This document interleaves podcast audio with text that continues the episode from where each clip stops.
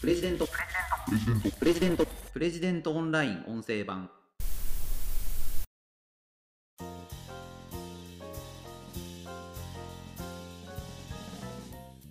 プーチンはもう死んでいる。そんな記事がイギリスで出ているそうです。プレジデントオンライン編集長の星野貴彦です。この番組はプレジデントオンラインの配信記事の周辺情報や解説をお届けしています。今回紹介する記事はプーチンはすでに死んでいる可能性がある。イギリス諜報機関の大胆な分析が報じられる本当の意味という記事です。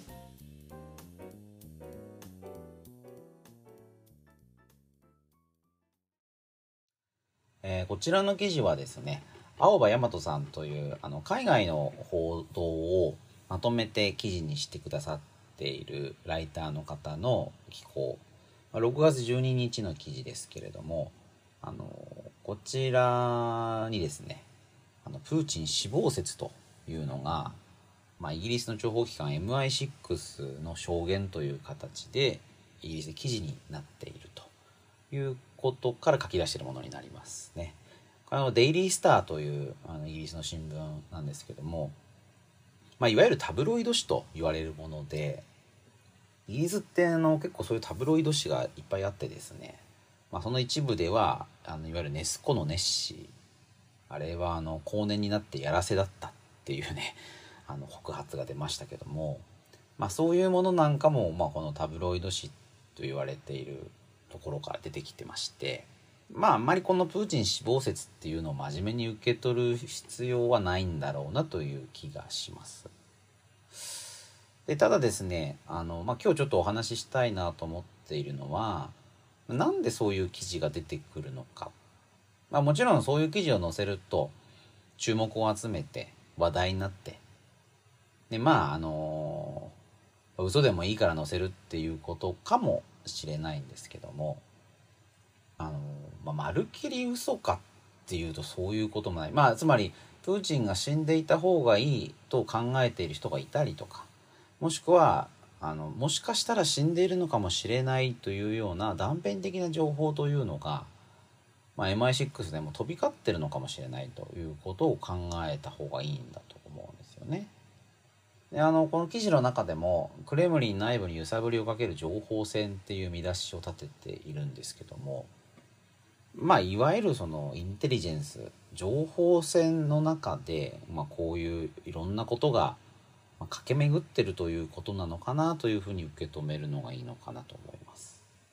あのこの記事の中でもご紹介しているのがあのニューステイツマンっていうイギリスの雑誌でですねあのプーチンが病気なんだという一連の報道についてプーチンが重病を患っているという検証可能な証拠はないというふうにはっきり書いているんですよね。でこの「ニューステイツマン」はただですねプーチンが病気かもしれないということではあの信憑性のある報告があるということであのロシアの独立系報道サイトプロークトがあのプーチンの旅行関連書類というのをリーク、まあ、報道していてですね、まあ、その時に黒海付近に構えるプーチン大統領の自邸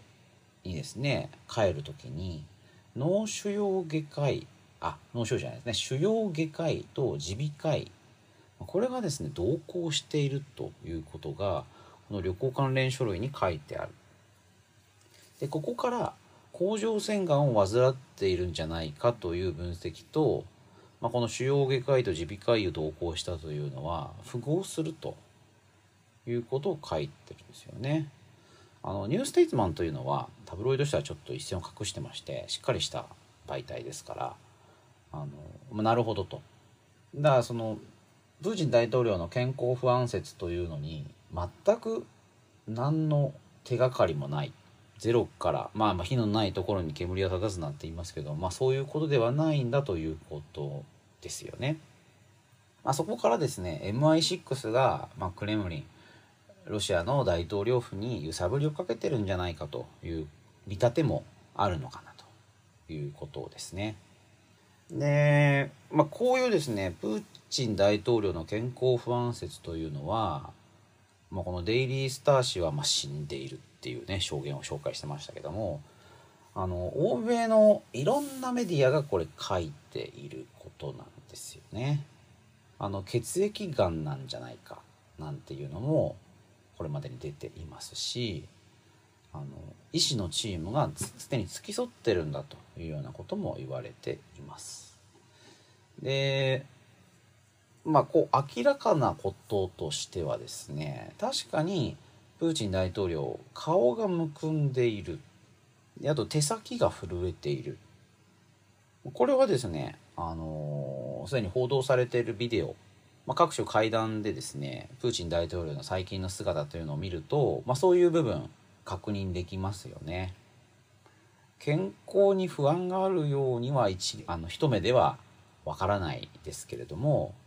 確かに以前に比べるとちょっと要望に変化があるなということは間違いない。でまあここからですねあのがんなん進行性のがんなんだとか血液がんなんじゃないかとか甲状腺がんなんじゃないかとか、まあ、果ては死んでるんじゃないかということになってているわけですよね。であのこういう一連の健康不安説についてロシアのラブロフ外相まあこれあのね悪い意味で結構今世界中で有名になってしまいましたがこのラブロフ外相がまともな人間であればプーチンが病気などとは考えないだろうとあのフランスのテレビ局に激しい口調で抗議したということもありました。まあ、だからね、あのまあ、そんな風に怒るっていうのも逆に怪しいんじゃないかっていうふうに思っちゃいますよね。まあ、そこら辺のまあ、あの、ロシア流のね、コミュニケーションなのかもしれませんけれども、そこら辺からこういうことになっていると。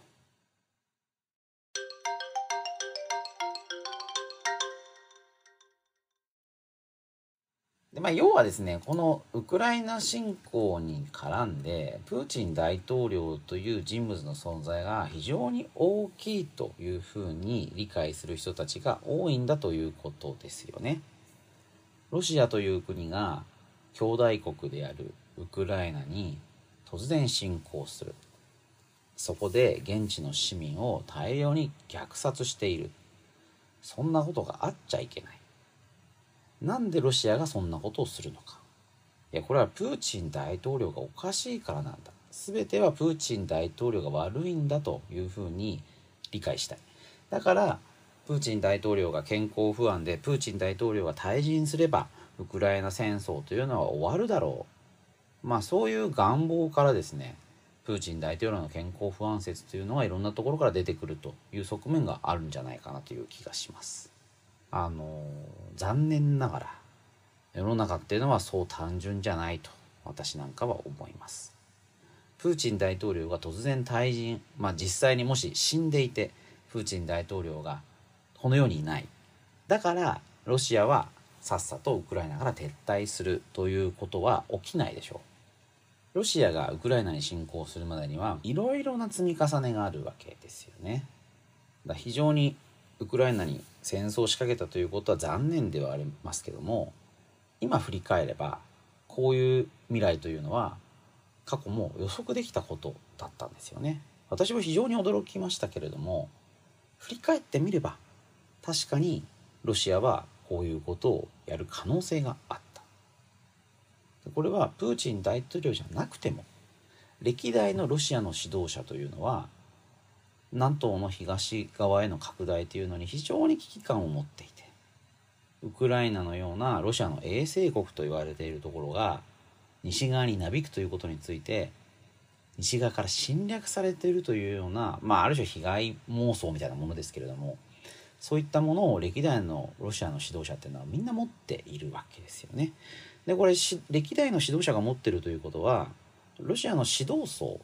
ロシアのエリートにはこういう考え方がかなり支配的だということなわけです。つまりロシアという国を残すためには西側と何らかの形で対抗しなければいけない。西側とは違うロジックでロシアという国を導いていかなければいけないというのが非常に強い危機感としてロシアの人たちは持ってるということなんですね。だこれ、まあ、ロシアの一部のエリートの考え方であってロシアの一般市民がですねあの果たしてそういう考え方を持ってるかというのはわからないところなんですけどもただウクライナ戦争に関するさまざ、まなプロパガンダが行われていますがそれを受けてもロシアの多くの人たちというのはいまだにウクライナ戦争を支持していると言われています。世論調査は操作されてるなんていう人もいますけども、まあ、おそらくですねあのこれ事実なんだと思うんですよね。でプロパガンダみたいなものもある程度ロシアの方も分かっていてそれでもなおウクライナ侵攻を、まあ、是認してる部分があるんじゃないかなというふうに私は見ています。あのまあこれねウクライナで行われている本当に非道な残虐行為を見ればあの考え方が多少変わるのかなって思うんですけどもやっぱロシアであまりそれが報道されてなくてそういうものにあまり触れていない状況だと西側の圧力に対してロシアが立ち上がる。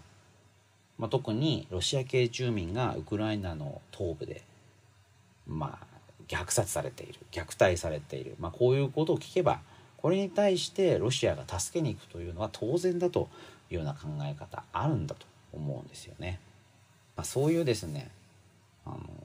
まあ、ある種イデオロギー対立みたいな形になってしまってるわけですが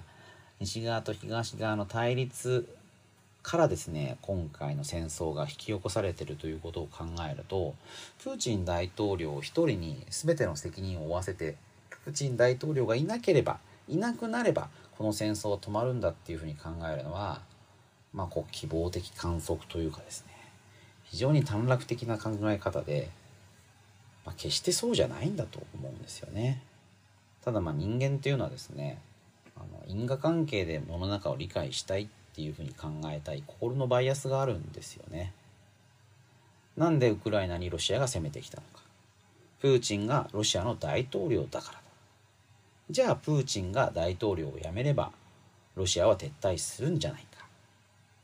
まあそういうですね、因果法則を考えてプーチンが死んでくれればっていうふうに思いたい。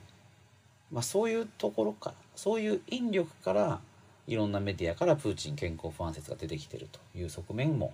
あるのかなという気がしています。でそれに乗じてですね MI6 とかさまざまな諜報機関が情報戦としてですね健康不安説を裏付けるようなちょっとしたデータをさまざまな媒体に流すそうすると、まあ、実際の健康状態がどうかというのは分かりませんが健康不安説というのは記事として世の中に出ていくことになりますよね。うーんだからまあねだからこういうのをその、まあ、この記事の中ではそこまで強いニュアンスでは書けてないんですけど全てまともに扱うというのはちょっとまずいかなと思います。デイリースターっていう媒体がどういう、まあ、タブロイド紙なのかというのを踏まえて記事を分析するべきですね。あのこの記事ではだからニューステイツマンっていうところがそういう情報をあの否定してるということも合わせて紹介しています。なんかねそういうのやらないでテレビなんかでもプーチンは死んでいるイギリス報道みたいなそれだけやってるところとかもあるんですよね。まあニュース番組とかだと尺の関係もあるんだと思うんですけどどうかなっていう気がしますね。だからちょっとその事実はまあさておいてなんでそういう報道が出てくるのかというところに目線を向けた方が、まあ、建設的というか世の中の理解を助けるんじゃないかなという気がしています。で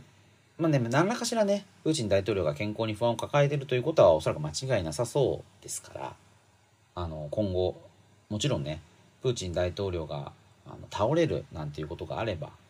これはまあ状況が大きく変わるわけですからプーチン大統領一人のせいでウクライナ戦争が起きたわけではないんですけれどもプーチン大統領が占める、まあ、ある種の役割というのは非常に大きいというのもまた事実かなという気がします。今後どうなっていくのか、まあ、あの引き続きプレジデントオンラインでもいろんな情報を紹介していきたいと思います。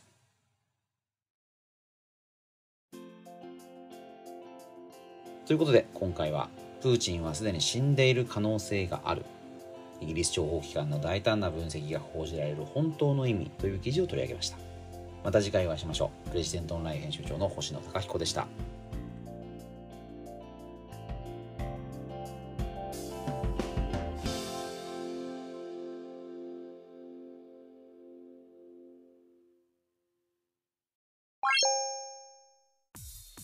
日経新聞長官の厳選ニュースを毎朝コンパクトに聞ける「聞く日経」仕事や生活のハック術を編集部が語り下ろす。ライフハッカー日本版 Tiny Hack Express。イノベーションを生み出すヒントが見つかる浜松町イノベーションカルチャーカフェ。